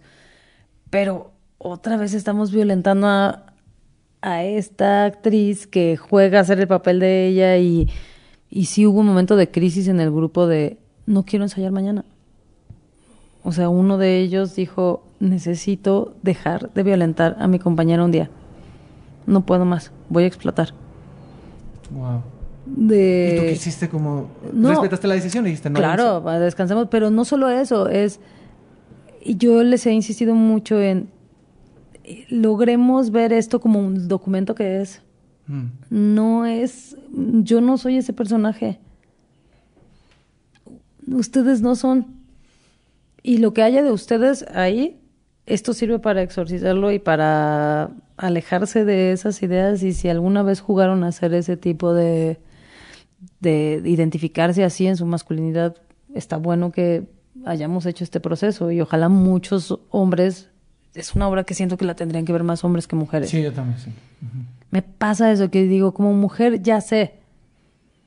Y aún así, de verdad que, que mi, mi parte favorita es cuando habla de la culpa, porque creo que crecimos con mucha culpa. Porque te dijeron, es tu culpa, ¿por qué te fuiste a meter ahí? Pues, ¿por qué no me puedo meter ahí? O sea, ¿por qué va a ser mi culpa? Es una cuestión cultural y de educación. Y es muy y creo que es importante también cambiarlo. Por eso, sí, yo también creo que es más para hombres, fíjate. Y eso que decías, Sofía me lo comentó en la, me comentó en la entrevista, lo recuerdo mucho. Creo que al final no, eso, eso no lo metí, pero sí recuerdo mucho que ella me dijo. Eh, cuando empezamos a ensayar, como era tan violento, yo no los conocía, solo conocía creo que a Bretón. Y dijo, yo necesito conocerlos porque necesito saber que son más allá de estas personas que me están violentando en los ensayos. Sí. Entonces como de, vámonos a, a hacer algo, a cenar, a comer, a tomar algo, porque necesito conocerlos de esas formas, ¿no? De esa manera, para verlos más allá de eso. Porque sí creo que, que debe ser un equipo, y creo que también me lo comentó Fabi Villalpando, que era dirección, decía, es que lo importante aquí era mantener como un ambiente de amor, porque lo que estamos haciendo es muy oscuro. Sí. Entonces necesitamos que lo que está en escena es oscuro, pero lo que ocurre aquí nosotros, o sea, es chido, ¿sabes? Ajá. Eh, eh, eso recuerdo que una vez me lo dijo eh, Fabi. Sí, que entonces es una eh, es un grupo de personas que se lleva muy bien, que se cuida mucho, que son súper que que Ana Sof puede cuando quiera decir, "Epa, ¿qué es? No me esto no me hizo sentir bien." Y Qué confianza. Y que además hablamos antes mucho del tema, de lo que pensamos, de cómo lo vemos, lo discutimos. Y él es, mi mayor insistencia es en esto es un documento. Mm. Esto no puede abordarse igual que porque entra a su sistema, porque porque quieras o no, cuando actúas algo estás diciendo unas palabras, estás entra, está entrando en tu sistema una forma de pensar, está no estoy diciendo que te conviertas en el personaje, Mm. para nada. Pero sí, cada noche estás repitiendo unas palabras y cada noche estás jugando a hacer algo y, y vale la pena sacarlo del sistema y creo que esto vale la pena asumirlo como lo que es, una, un documento que está siendo llevado a escena y que está siendo jugado y lo que estamos intentando más es romper un poco más eso, ¿no? Como más las- dar más la sensación de documento a ver si, si logramos. En estos ensayos. Ajá digo, a ver si se logra, porque también cuando ya tienes una obra muy estructurada, a veces si rompes demasiado el, el molde sobre el que ya Ujú. creaste, puedes... Sí, no, eh, el molde no es romperlo, más bien es como tratar de, o sea, tienen la base ya, ¿no? Y- y, y es a lo mejor ir probando ciertas cosas, ¿no? Y se van a ir dando cuenta. Claro, el espacio es más grande, ya es un solo frente, cam- cambia un poco eso, pero supongo que la escenografía puede ser la misma. ¿no? La escenografía es casi la misma, Ah, ok. pero también es el tiempo, o sea, es eso, ya pasó casi un año, Exagerando, seis meses, Sí, sí, sí. ya no somos las mismas Claro. personas. No, no, y está bien habitarlo desde quienes son ahora, ¿no? Ujú. O sea, porque también en tan poco tiempo pasan tantas cosas referentes a estos temas. O sea, yo últimamente me cuesta, y, y no solo con las noticias o alrededor, sino no, no- no a nivel macro, sino también a nivel de tus relaciones. De seguro a una amiga le pasó algo, te cuentan algo, a ti te pasó algo. Entonces ya eres otra persona y ya eh, también en escena eso te, te afecta, pues. O sea, Sí, yo me acuerdo mucho de, de en Jauría además sentía que como que las personas fueron muy respetuosas, todo el mundo. Y un día salió una como, no sé si reseña o crítica, eh, que decía, ay, ¿cómo puedo ver este documento? Bueno, ¿cómo puedo ver esta obra sin prejuicios si desde que empieza me están diciendo que ella, pobrecita? Y dije, ay, amiga, porque además era una chica. Ah, era una mujer. Y entonces decía, no te están diciendo que tengas que sentir empatía. Te están diciendo que lo que vas a ver es, o sea, las primeras palabras es, esto está hecho basado en las declaraciones que la denunciante, además, le cambié, ahí sí cambié la palabra, ¿Cuál era la palabra? víctima. Y le cambiaste por denunciante. Porque algo que creo es que no quiero llamarla víctima, la quiero llamar sobreviviente. Claro. O sea, Ah, y por eso ya dijo que ya, ya. porque como al principio dicen, esta, esto está hecho de las declaraciones que tanto la denunciante como los denunciados dieron de tal a tal fecha. Todo lo que está aquí dicho se dijo y solo está reacomodado. Entonces dicen, no, ya me están diciendo que tengo que sentir pena por ella y que ella es la, la, la pobrecita. Y entonces decían, no, no, yo no te estoy diciendo, tú puedes creer Claro. justamente, ahí está la libertad, Exacto. en que tú puedes salir de esta obra diciendo, pues Pero ahí la que tienes problemas eres tú, porque tú estás creyendo que alguien te está haciendo creer cierta cosa. Entonces ahí, mira, la, la que está muy paranoica eres tú. Ajá, o, o sea, la que cree que todo el mundo te quiere. o sea, por- ay, es que yo no puedo con la gente de que, de que todo es imposición y que todo es ideología y que todo. O sea. No, porque tú puedes creer lo que quieras. ujú. O sea, de verdad que No, no, no. Y, y eso, y ese primer texto es lo más plano posible. O sea, es información pura y dura. ¿No? O sea, no, no, no te quiere poner. No, no sé por. no- no, ya me sacó de onda eso que me dijiste. sí, O sea, es, que, sí fue así de, wow, no, pero justo lo que no me interesa que justo no me justo algo que me interesa mucho es si la obra no te gusta, no te gusta. El montaje, lo que hay que aprender es a separar. A ti puede no gustarte el montaje y decir, Angélica Rogel lo hace una vez más. Echa a perder una obra una vez más. No. O, o me gusta mucho el montaje, pero el tema no me interesa. O, oye, qué bien se coordinan ambas cosas. Pero siento que justo en el teatro una cosa que tenemos que hacer con las espectadoras, con los espectadores, es que tengan un juicio crítico sobre lo que están viendo. Que eso tiene que ver contra más teatro se vea, más se puede generar. Sí, y eso que dijiste, yo trato de hacer últimamente, que es, claro, separas, o sea, una cosa es cómo está ese montaje, pero la otra cosa es qué te está queriendo decir, ¿no? O sea, una cosa es cómo lo esté diciendo, pero qué, qué hay detrás de eso. O sea, yo en Jauría veo eh, la importancia de- de- del tema y de, de esta cuestión, pues, documental y lo que hay ahí, más en este caso, a mí me las decisiones, digo, va, o sea, tienen sentido esas decisiones, o sea, ¿no? Y habrá casos donde no, pero uno sabe cómo separar la- las cosas. Pero esta disección, yo sí creo que viene un poco de, de, de un criterio que se construye, y no, a lo mejor no investigando mucho, ni, ni que seas muy académico, es algo que simplemente con verlo. O sea, yo sí creo, así como se habla mucho de que el cine, que hay muchos directores y mucha gente que no estudió cine y solo viendo aprendió, yo también creo que el teatro yo me siento así, fíjate. O sea, siento que todo lo, lo que puedo aportar de lo poco que puedo aportar de teatro o lo mucho a veces es porque he visto, ¿no? Y creo que es eso, es tener... Y creo que también es tener un poco de empatía también hacia que lo están haciendo humanos. O sea, yo que he hecho reseña y que he hecho crítica, veo cosas que hice al principio y digo, ¡ay! Porque siento, porque no lo haces desde un lugar, porque parece que esto te da poder y entonces no lo haces desde un lugar empático. Me refiero a hacer la crítica, o sea, retomando lo que tú dices, ¿no? O sea, imagino que tú te has topado con muchas críticas negativas hacia tu, tra- hacia tu trabajo. Sí. Entonces es, es tener un poquito de, de empatía. O sea, en este caso lo digo en doble capa. O sea, lo digo hacia el hacia, hacia quienes, o sea, decir, esta obra está hecha por un equipo humano y, a- y hacia este personaje es, es teatro documental. O sea, es real. ¿Por qué le estás, sabes? O sea, a ser empáticos. Pero también creo que es eso, es claro que creo que algo que vale mucho la pena es poder decir no me gusta. Ah, sí, sí, sí. O sea, a mí yo no conecto con el tema, no, no conecto con las decisiones tomadas, no, no lo logré. Porque yo soy esta persona que no logró entrar ahí. Y, pero al lado tenía otra persona que estaba llorando. Qué Sí. fuerte, qué fuerza Y, es- tiene y eso también es lo ¿no? mágico del teatro. Ajá. O sea, es lo especial del teatro de que, como dices, o sea, yo puedo reconocer, y a mí me ha pasado mucho, ¿eh? Que yo a veces yo hay temas con los que no conecto, o gente que me dice, no conecté con el tema, pero ¿cómo no conectaste? Y yo ahí no me puedo meter a juzgar, ¿sabes? Claro. O sea, yo con la obra que tuve muchas discusiones, que es tema similar, no sé si la llegaste a ver, la violación de una actriz de teatro. No la vi Este, porque estábamos al estaban- mismo tiempo y me negué a ver y una. Y a mí ese, ese combo me... Pero conocí a otras personas que ni una ni la otra. Pero tiene que ver por, por esto que dices, ¿no?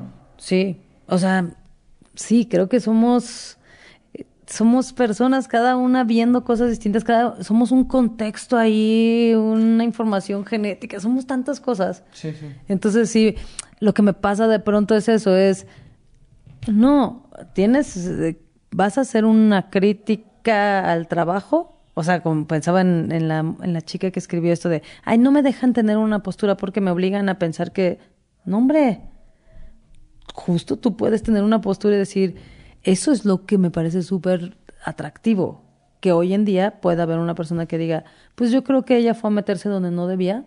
Mm, A ver. Porque si lo piensas, eh, o sea, lo, lo que estamos generando con este tipo de obras es que te cuestiones por qué piensas eso. Mm. También creo que Sí, en sí, una, sí. por eso genera discusión. Es una obra que no te deja, si vas a ir a ver Jauría, no te deja así No. de, ¿qué unos tacos? Bueno, pues, ah, ¿qué tal? Eh. No. No. No, no, no. No hay No. manera. Todas las personas con las que después eh, comentaba o algo, que son personas que conozco y que pueden ir a ver una obra y luego decir, oye, y hablar de otros temas, en Jauría es una cosa inevitable. Sí.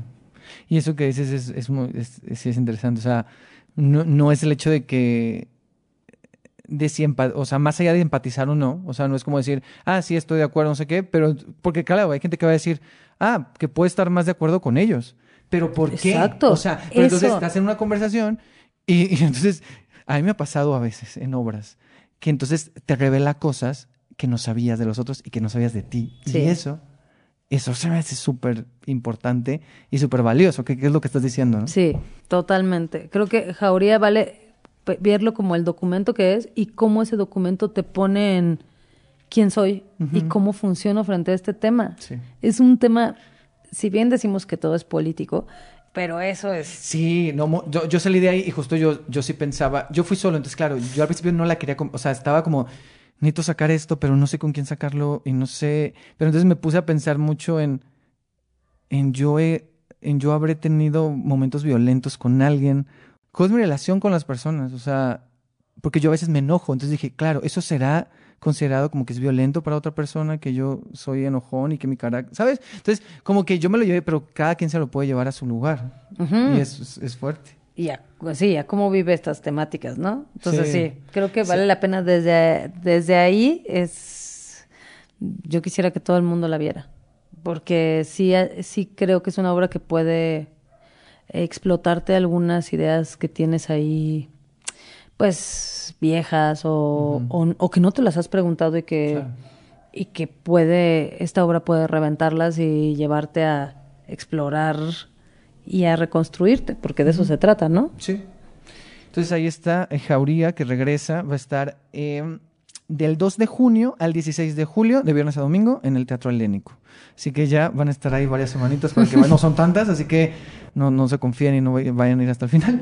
Entonces Sí, no. va, va a estar ahí de viernes a domingo en el Teatro Helénico. A partir del 2 de junio ya hay preventa, así que ya pueden checar ahí en la página del Helénico. Lo padre también de estas dos experiencias, tanto desde cero como esto, es que no hay Ticketmaster, que bueno. Entonces, Exacto. entonces eh, en Desde Cero es con Go Live y aquí es con, eh, con el, en la página del Helénico, con su misma boletera. Entonces, pues está, está muy bien ahí estas dos opciones, muy diferentes una de la otra. Y el helénico tiene, Ah, el helénico tiene promociones increíbles, ¿no? Tiene el miércoles de 2 por 1 una Ujú. de ellas. Ujú. Entonces ahí también aprovechen. Y ya para ir cerrando, quiero hacerte una serie de preguntas acerca de la dirección y acerca del teatro. Ujú. En esta igual y pueden ser respuestas cortas, porque son varias preguntas. Entonces, Sí. entonces, entonces Sí. examen. Examen. No, no, no es examen, no es examen. Sí, No fui es examen. escribiendo de lo que hablamos ahorita. No, no, no, no, no. Sé que es una muy obvia, pero para ti, ¿qué es dirigir? Pues es, es darle vida a un universo. O sea, sí es algo que he aprendido. Antes yo pensaba que todas las decisiones eran mías cuando empecé a dirigir. Entonces era, la verdad es que he aprendido también a suavizar bastante mi carácter. Era un, cana- tenía muy totalitario, muy dictadora, muy de yo decido, entonces yo quiero esta escenografía, quiero, trabajaba con los actores y las actrices el, el, el tono exacto que quería de la frase. O sea, no, esto es así. Y me tengo anécdotas muy terribles de eso. Y después me fui dando cuenta que dirigir es trabajar en equipo, es mm. hacer que las partes todas vayan hacia crear ese universo. No eres una diosa todopoderosa de este es mi universo creado por mí en siete días. No. Es mi universo, tengo esta visión, la comparto con un equipo de trabajo y dejo que se proponga y creamos un universo. Y permito que si bien yo tengo una idea de el estado de ánimo y la sensación que quiere tener, que quiero ver en ese personaje en ese momento, el actor o la actriz puede tener otro y hay que dialogarlo. Entonces sí, es, es alguien que dialoga y es alguien que construye ese universo al, de la mano de muchas otras personas, ¿no? ¿Tú crees que esas actitudes al inicio de querer ser como muy autoritaria tenían que ver por la formación, o sea, porque a lo mejor en la escuela tuviste a estos directores hombres que vienen con esta costumbre, o mujeres también, con esta forma de que la dirección es así y no hay otra manera. Sí, yo creo que sí. O sea, sí creo que tenía que ver con que mi imagen de, dirigir era, es así. Mm, y porque también creía que esa era la manera de, como que de, de que respetaran el trabajo, ¿no? De darme mi lugar volvemos a este asunto de mal en el poder lo hablaba lo, fue una palabra que dijiste antes sí. Y, y, fue y fue a propósito porque... qué es eso es pues qué es no tienes que dialogar tienes que abrir vas a va a ser más sencillo crear si permites que sea en equipo ah sí eres una dictadora porque entonces el material puede quedar muy bien sí pero puede ser una tortura también. ¿A qué retos te has enfrentado como directora mujer? O sea, durante, o sea, como una mujer que está a cargo de ese equipo. A lo mejor ahorita ya no a tantos, pero no sé si en los inicios sí. ¿O cómo lo ves tú? Es que creo que son muchas cosas. A mí me pasa todo el tiempo que, que creo que somos una, e, e, esta bola de nieve, ¿no? Somos, soy mujer, pero no solo soy mujer soy hija de una madre soltera. No solo soy hija de madre soltera, mm. soy hija de una madre soltera que le costó muchísimo, no de familia de apellidos grandilocuentes y grandes fortunas, ¿no? García Hernández. este, entonces hay eh, que, que, que hay una cosa donde el ser el self-made, el, el hacerte, es lo que genera eh, el, ir em, tirando obstáculos. Mm. O sea, si algo he aprendido es que no haya obstáculos. Mm. Y si los hay, pues ver si realmente lo quiero tirar o es un asunto de ego. También, también es trabajar mucho con... Contigo misma. Pues con el sistema. O sea, por ejemplo, a, a mí sí me las redes sociales me hacen daño, muchísimo. Por eso no tengo Facebook ni Twitter. O sea, vuelvo a abrirlo y lo cierro porque no puedo evitar comparar. Mm. Y comparar hace mucho daño. Porque cada persona se hace, cada persona se va a crear. Y, si, y siempre si ves, habrá personas a las que tendrán una historia mejor y otras que tendrán una historia peor en cuanto a lo que han conseguido. Entonces, lo que me pasa es eso, que digo, me he enfrentado a mil obstáculos. Desde la carrera, la primera vez que me dijeron, nah, pero tú por qué quieres dirigir? Que es como, ¿por qué no? Y que una directora mujer se burlara de mí así de, es que yo lo que quiero es dirigir. ¿Cómo ven Angélica que dice que quiere dirigir? Que es chiste. O sea, que las violencias, por eso insisto, no vienen solo desde el lado de personas que se identifican como hombres, ¿no? Puede venir de cualquier Sí, viene de cualquier lado, claro. Eh, y luego también por eso con la del cabaret encontré, eh, empezamos a hacer cabaret juntas y ahí encontramos un montón de cosas para explorar. Y creo que prueba es como esta prueba superada, ¿no? Hay cosas que se han ido cayendo y cosas que digo ahí y otras que las veo muy lejanas y que digo, ¿quieres realmente eso o lo quieres porque te han hecho creer que lo quieres y que esto es necesario en esa lista de palomitas Mm. de ser validada, que te valida? Entonces, más bien creo que el obstáculo mayor es encontrarte bien con lo que haces. Ahorita el mayor obstáculo es tienes que aprender a decir que no. Mm. Angélica Rogel, aprende a decir que no. Ve los proyectos que tienes en la lista Sí, y aprende a decir, este no lo voy a hacer, claro. no lo voy a hacer, no puedo, no. Porque creo que lo que pasa ahorita es, estoy y no me voy a caer por nada, ¿no? Como Claro. que te agarras así y dices, me ha costado tanto que ahora no quiero que me pase lo que tiene que pasar en esta historia. Mm. Que además es súper triste porque piensas, tiene que pasar. Mm. Veo a todas las directoras, directores que he admirado o que admiro y va- siempre hay una Sí, hay curva. una curva, claro. Me da terror. Mm. Entonces, pues lo que toca es construir para que, si bien esa curva tiene que llegar, Sucede, claro. que llegue que llegue por una construcción y no por un golpe de realidad, ¿no? No sé.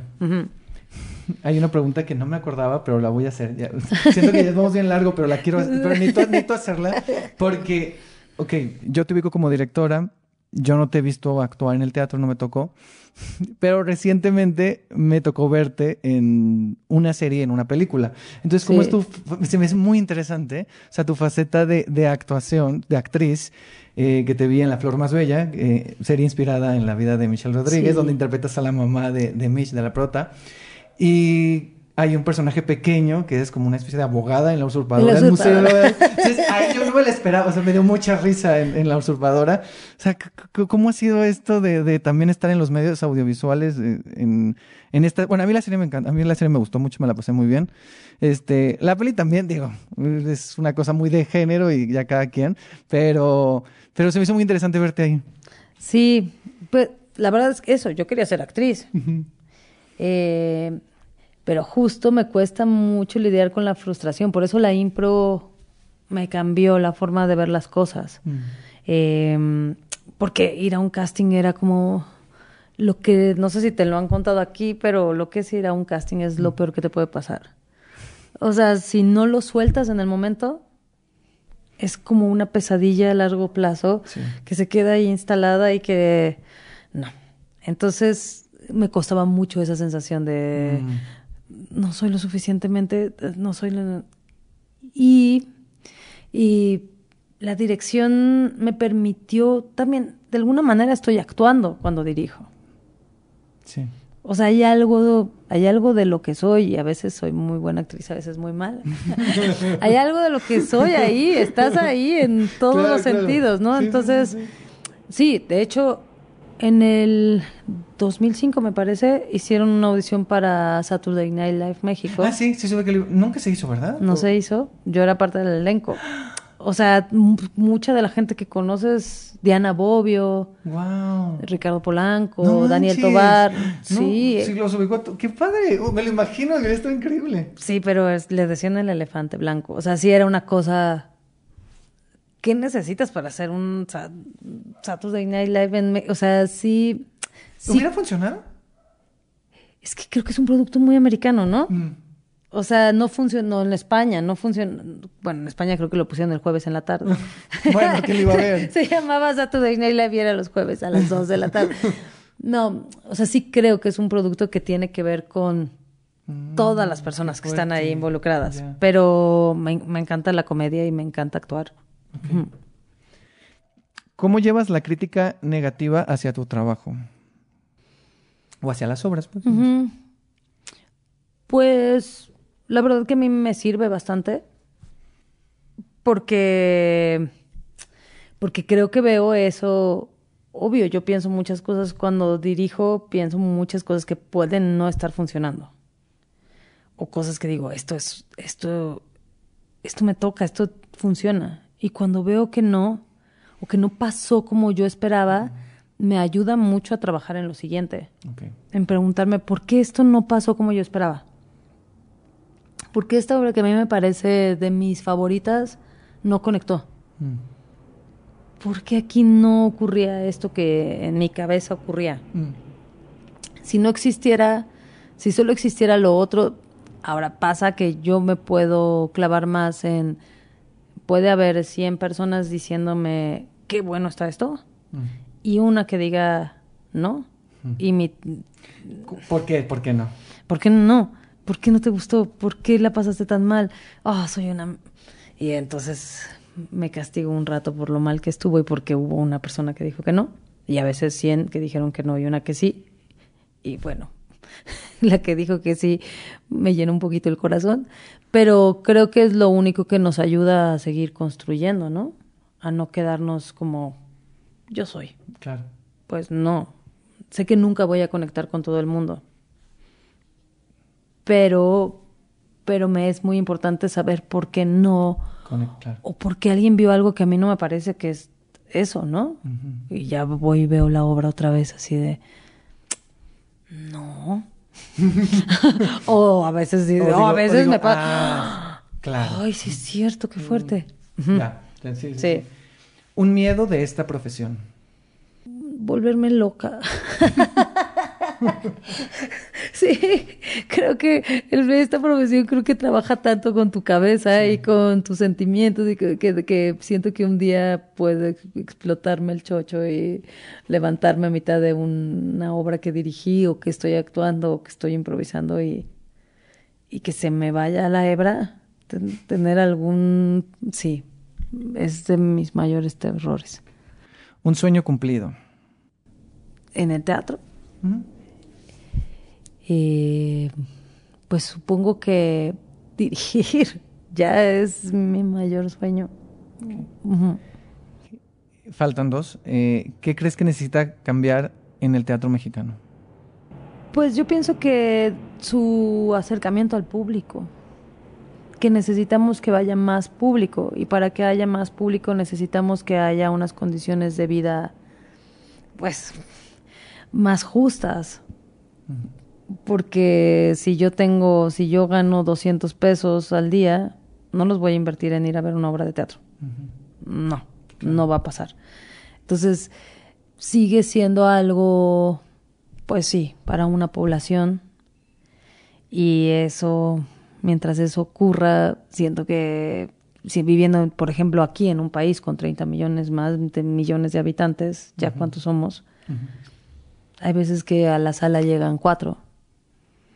Y entonces pienso, sí, es probable que la obra no funcione y que por eso haya cuatro personas. Pero también creo que hay público para todo, pero si no creamos públicos, entonces sí, creo que me, me pasa cuando voy a otros países. Vas a Nueva York y no puedes creer que haya público en todas las salas. Y esa cantidad de público. Claro. O sea, digo, y- y las funciones que dan a la semana. O sea, ajá, hay obras y los años que llevan. Hay obras que sí están los lunes, o sea, que hay obras que abren los lunes. Sí, eh, cuando aunque- se supone que es el día que no abren, pero hay obras que sí abren los lunes. Y que tienen luego doble función, matiné y en la tarde. que sábados y domingos tienen la... Y dices, claro, porque hay muchos turistas, es un teatro de turistas. Aún así, Claro. Sí, ¿quién va a viajar y hacer turismo por teatro? Digo, es otro sistema, pero... Sí. Pero entiendo, sí, tiene mucho que ver con públicos. Y hace poco escuché un comentario de que, bueno, estoy sorprendido que en junio todo reestrena y todo estrena. O sea, hay miles de cosas que ver y yo no... y entonces digo, alguien, escuché que alguien dijo, hay más teatro que público. O sea, hay más obras, más oferta y el público realmente hay y, y- y conoce esa oferta. y nos sigue pasando, o sea, nos sigue pasando que, claro, muchas personas dicen, es que lo que tiene que ver es bajar el precio de las obras, pero es que cada obra funciona distinto. Claro. Entonces, sí, si tú tienes la obra en el CCB, sabes que es de los más accesibles o en la UNAM, pero están coproducidas, o sea, hay un Eh, cuidado. Hay un sistema, sí, es- es- funciona de una manera diferente. que una obra que va independiente o hasta a veces dicen, no, es que esto tiene un Efiartes y tendría que ser más barato. Es que el Efiartes a veces no Ese alcanza para la producción. Es que el Efiartes no ha subido lo que te dan, la bolsa que les dan a los productores, aunque suena así de, "Ah, les dieron un millón y cacho. Cuando haces las cuentas es súper, sí. Sí, sí, sí. Es brutal a la hora de hacer cuentas todo lo que implica producir una obra de teatro. Sí. Es, es tremendo. Y ya para cerrar, o casi cerrar, eh, imagina que ubicas estas botellas, como que metes un mensaje y lo tiras al mar. Entonces ubica que estamos en una isla y que vas a meter un mensaje y vas a meter esta botella al mar. Y que, que esta botella la va a ver, este mensaje en la botella lo va a ver el teatro o las personas que hacen teatro dentro de 50 años. ¿Qué mensaje le dejarías a estas personas que hacen teatro en 50 años? Piensen en el público. Okay. Y lean las noticias. Ay, sí, sí, posdata. Y lean las noticias. ok, muy bien. Y ahora sí, la última, última, que te me adelantaste antes de, tiene que ser otra, antes de, de empezar a grabar, es que me hagas una pregunta a mí. Tú me hiciste una pregunta antes de empezar y te la contesté, pero ah, ahora otra pregunta. ¿Qué es, ¿Cuál fue la primera obra que viste al llegar a la Ciudad de México? Ya que llegaste a vivir acá, la primera obra que viste y que, y que sí te movió algo, ¿en qué sentido? No recuerdo exactamente la primera, primera, No. pero es que no la recuerdo tanto. Es que al principio, no la, o sea, recuerdo dos obras que vi muy al inicio, pero no recuerdo si fueron las primeras. Las dos que recuerdo, que las tengo muy presentes, que sí fueron en, en muy cuando llegué, es eh, La pequeña habitación al final de la escalera, eh, con Karina Gidi, Sí. en la gruta, creo que era en la gruta, y Más pequeños que el Guggenheim, en el Shakespeare. ¿En el. Shakespeare? Sí, creo que en Sí, es que estuvo en varios. Sí, entonces esas dos son las primeras que, que recuerdo. Recuerdo mucho El amor de las luciérnagas, que también la vi de las primeras. Sí, esas son de las primeras. Ahora, el primer, también una de las primeras, y que fue el primer musical que vi aquí y que me voló la cabeza fue Mary Poppins. Ah. Mary o sea, era muy sorprendente. O sea, yo nunca había visto un musical así. Entonces, Sí. para mí fue, o sea, ver la casa y ver todo lo que hacían y que volaba al final Bianca Marroquín. O sea, y que Mauricio Salas se ponía de, eh, caminaba de, de- como de, de cabeza. O sea, era muy impactante. O sea, y esa sí la vi llegando porque yo llegué en agosto y esa la vi en noviembre. Entonces, del 2012. Sí. Entonces, este, sí, esas podrían ser. Por eso, pero viste esas y dijiste quiero seguir viendo teatro. Ah, claro, sí. O sea, es- esas me, sí. ¿Y cuál crees que fue tu, tu primera mala experiencia? Sin un nombre. No me digas el nombre de la obra, pero si tuviste una primera mala experiencia, Sí. la dirigí sí. yo. No. Ay, bendito Dios. No, sí tuve una mala. tuve una mala que dije no supe escoger. O sea, recuerdo que cuando llegué era un volado. Y yo recuerdo que era una de las primeras obras que vi y que dije, ¿qué es esto? Está muy raro. Pero no raro mal, o sea, raro mal hecho. De hecho, Pero es que yo tengo una duda. Cuando te hablaba del público, de me interesa que pensemos en el público, es.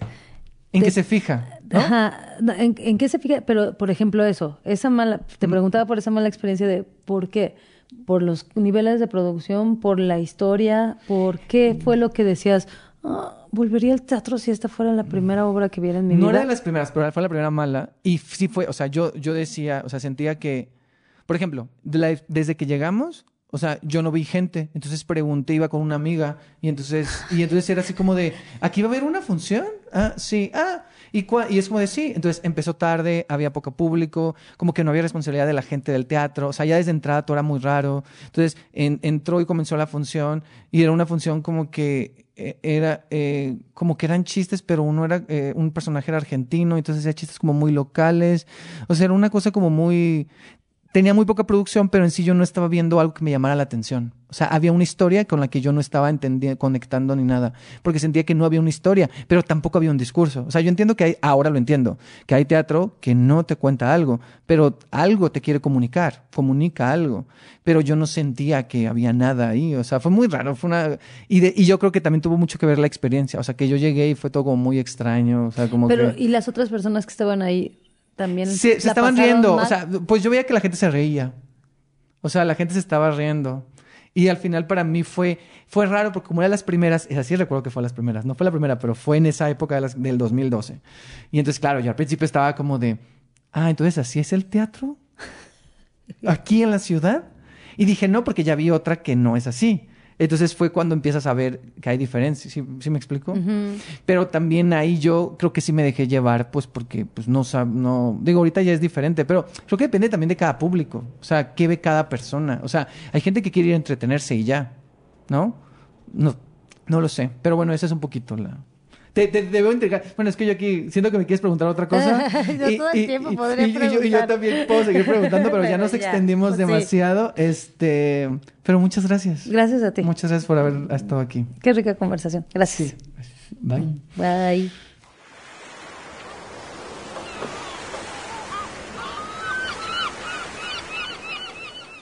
Gracias, Angélica, por esta conversación. Siento que podríamos haber seguido horas y horas, y como que ella tenía más preguntas, yo tenía más preguntas, pero bueno, así las cosas.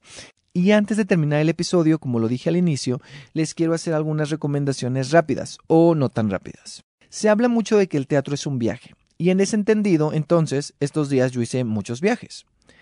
Un viaje al interior, con Principito Awake. Es la historia de Em y su manera de reconectar con su niño interior, con su principito de 6 años. Entre realidad, fantasía, nostalgia y muchas preguntas, Em, al igual que todas las personas, emprendemos viajes para encontrar nuestro lugar en el mundo. ¿Quiénes somos y a dónde pertenecemos?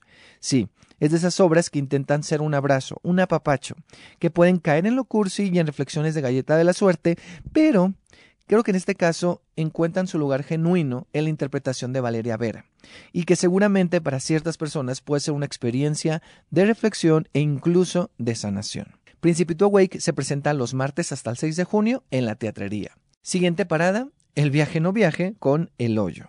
Aquí no hay respuestas y las preguntas no son tan claras, porque justo como dicen los personajes de esta historia, las preguntas generan preguntas y las preguntas paralizan. Aquí parece que no pasa nada, que no se trata de nada, pero pasa todo, o no. Y se trata de todo, o no. Dos personajes en escena, Mood y Guppy, hablan del hoyo, lo contemplan, vemos sus interacciones, su forma de comunicarse, o no. Creo que una de las cosas más valiosas de esta obra es la dirección y las actuaciones. Hay algo que está desde el cuerpo y está tan bien ejecutado que funciona y le da ritmo a esta puesta. Y sobre todo te ríes. Sí, a veces es tan absurdo que te ríes, porque así como no entiendes exactamente lo que está pasando, hay algo en esos personajes tiernos, perdidos, pero a la vez decididos, con lo que todos nos podemos identificar. El Hoyo, escrita y dirigida por Fernando Bueno, se presenta los miércoles en el Foro Lucerna hasta el 7 de junio. Siguiente parada, El Coyul. Esmeralda Aragón nos invita a entrar a su comunidad, a su gente, a la comida, a los olores, sabores, a la fiesta, pero también a las cosas que duelen.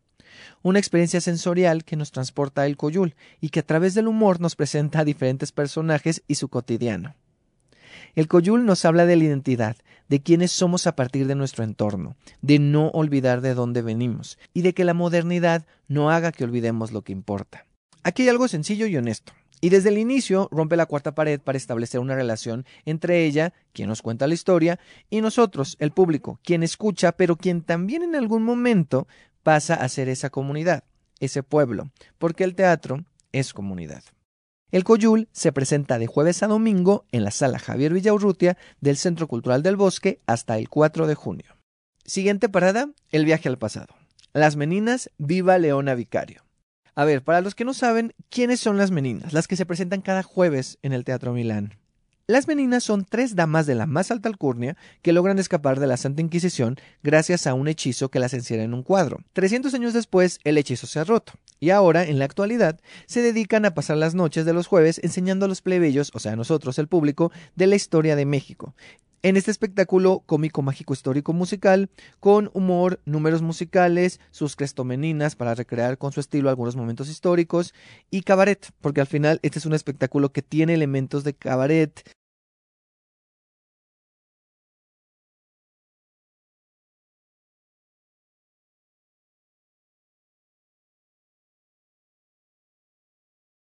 Y justo lo que me está gustando de las últimas temporadas de Las Meninas es que están mezclando ese humor ácido con solemnidad. O sea, tiene momentos emotivos y sobre todo con cómo nuestro pasado se conecta con el presente, con nuestra identidad como mexicanos en la actualidad.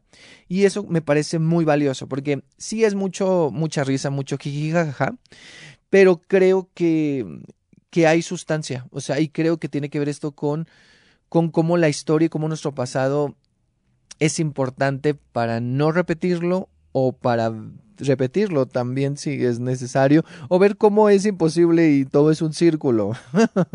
Y hay algo que me gusta de esta temporada dedicada a Leona Vicario, que es que hay un análisis que parece no tan complejo, pero que sí lo es, acerca del el papel de la mujer en ese entonces y en la actualidad. Las Meninas Leona Vicario se presenta los jueves hasta el 8 de junio en el Teatro Milán. Y bueno, recuerden que me pueden seguir en arroba teatro en Instagram y en Twitter, y en arroba teatro en TikTok. Es momento de despedirnos y dejar esta isla. Gracias por haber estado aquí. Nos escuchamos en un próximo episodio, y si no, de seguro nos vemos en el teatro. Bye. Es momento de dejar la isla, pero cada vez que vayas al teatro volverás a ella. Y si no, nos vemos aquí en un próximo episodio. Había una isla, pequeña isla, es un refugio, un escondite, una isla que nos aísla o nos conecta, ya lo sabré.